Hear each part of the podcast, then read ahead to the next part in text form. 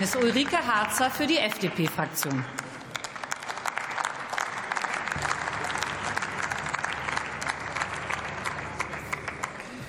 Sehr geehrte Frau Präsidentin, sehr geehrte Kolleginnen und Kollegen! Wir haben es vorliegend mit einem Sammelsurium an Anträgen zum Thema Kernenergie zu tun.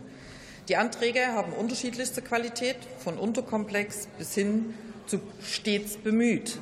Aber obwohl die Anträge jetzt nicht die allerbesten sind, nutzen wir doch die Gelegenheit und äh, sprechen über dieses gesellschaftlich wichtige Thema.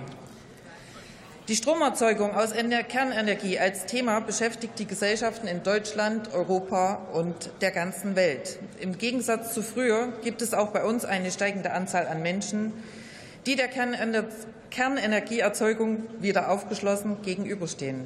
Nicht nur deswegen lohnt es sich, auch in Deutschland eine differenzierte Diskussion zum Thema Kernenergie zu führen. Dabei sind zwei Seiten der Kernenergiedebatte voneinander zu trennen. Auf der einen Seite die Frage der Absicherung der kurzfristigen Stromversorgung.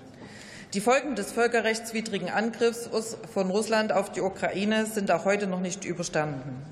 Noch immer ist die Energieversorgung in einer prekären Lage. Das merken vor allem die Kunden durch die anhaltend hohen Strompreise. Diese Herausforderung beschäftigt uns natürlich auch kurzfristig für den kommenden Winter. Ob es richtig war, die Kernkraftwerke im April 2023 endgültig vom Netz zu nehmen, haben nicht zuletzt wir als FDP stark bezweifelt. Durch Gasmangelanlage aus Klima und aus Klimaschutzgründen haben wir als FDP schon im Sommer 2022 unmittelbar nach Ausbruch des Ukraine-Krieges den Weiterbetrieb der Kernkraftwerke gefordert.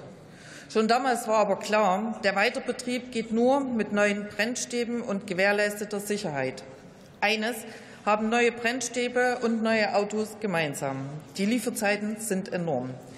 Wie Fahrzeuge werden Brennstäbe für die jeweiligen Besteller und Anlagen konfiguriert. Man kann sie nicht fertig von der Stange kaufen. Daher sind Lieferzeiten von bis zu einem Jahr keine Seltenheit. In der heutigen Zeit vor dem Hintergrund der aktuellen Lieferkettenschwächen dürften die Lieferzeiten sogar noch länger dauern. Wir als FDP haben die Laufzeitverlängerung über den energiepolitisch schwersten Winter 22-23 bis zum 15. April erreicht. Die Anträge suggerieren, dass insbesondere die im April 23 abgeschalteten Kernkraftwerke kurzfristig dazu beitragen können, die Stromversorgung auch im kommenden Winter sicherzustellen. Diese Annahme ist schon aus oben genannten Gründen falsch. Und ich gehe davon aus, dass Sie diesen Zusammenhang auch kennen. Deswegen ist es nicht übertrieben, Ihnen eine Irreführung der Bevölkerung vorzuwerfen. Für die kurzfristige Energiesicherheit können unsere vom Netz genommenen Kernkraftwerke keinen Beitrag leisten. Und für kurzfristig sinkende Energiepreise hat diese Koalition gerade erst das Strompreispaket auf den Weg gebracht. Das ist eine gute Nachricht für den Wirtschaftsstandort Deutschland und entlastet die Industrie und den Mittelstand gleichermaßen. Auf der anderen Seite gilt es, die Energieversorgung langfristig umzustellen und zu sichern. Daher bleibt das Thema dauerhafte Nutzung der Kernenergie aktuell.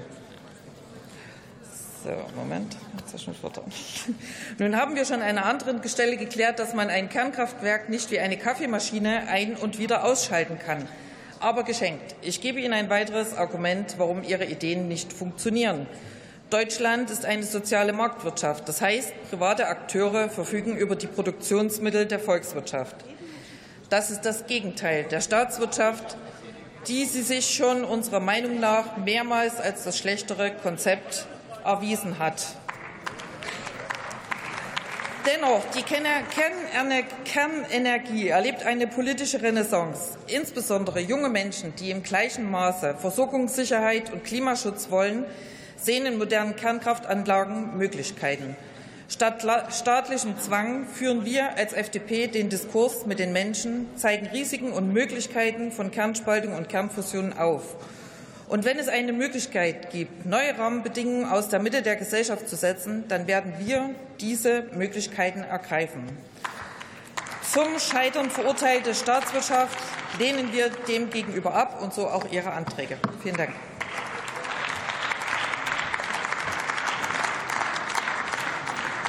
Vielen Dank und ich grüße Sie alle in neuer Frische und gebe Ihnen gleich äh, bekannt äh, die Abstimmung.